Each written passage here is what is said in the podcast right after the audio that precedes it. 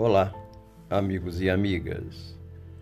Iremos meditar nesse encontro sobre o versículo 34 do capítulo 12 do evangelista Mateus, quando Jesus Cristo traz para nós a seguinte assertiva: Pois onde está o vosso tesouro, ali estará também o vosso coração.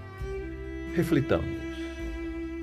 O sentimento inspira, o pensamento plasma, a palavra orienta e o ato realiza. Figuremos assim a ideia como sendo a fonte nascida no manancial do, do coração e traçando a si mesma o curso que lhe é próprio. O pensamento vibra desse modo no alicerce de todas as formas e de todas as experiências da vida. Pensando, o arquiteto imagina o edifício a elevar-se do solo. O técnico cria a máquina que diminui o esforço braçal do homem.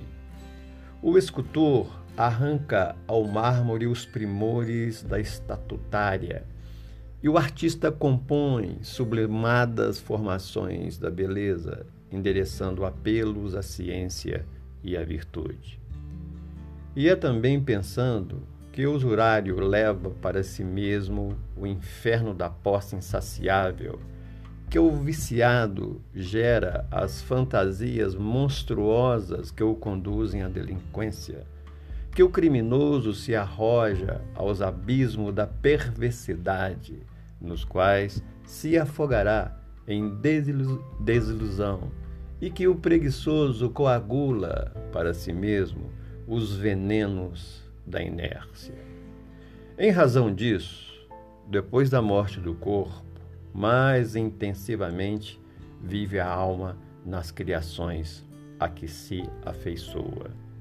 Isso não quer dizer que haja retrocesso na marcha evolutiva do espírito, mas estagnação do ser nas formas infelizes em que se compraz pelo seu próprio pensamento desgovernado e delituoso. Com isso, desejamos dizer que todos influenciamos e somos influenciados agimos e reagimos.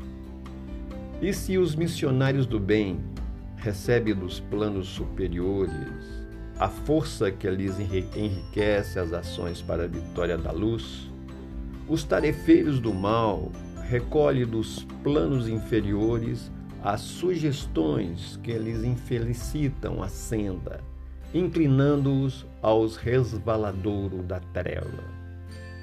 Assim, pois, recordemos o magnetismo desvarado das inteligências que se transviam na sombra e compreenderemos a loucura temporária que ele pode trazer às almas que o provocam.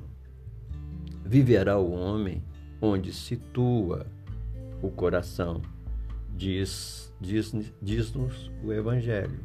E podemos acrescentar, sem trair os ensinamentos do Senhor, que é onde colocarmos o pensamento, a força viva do nosso coração, aí manifestará como justo a forma de nossa vida.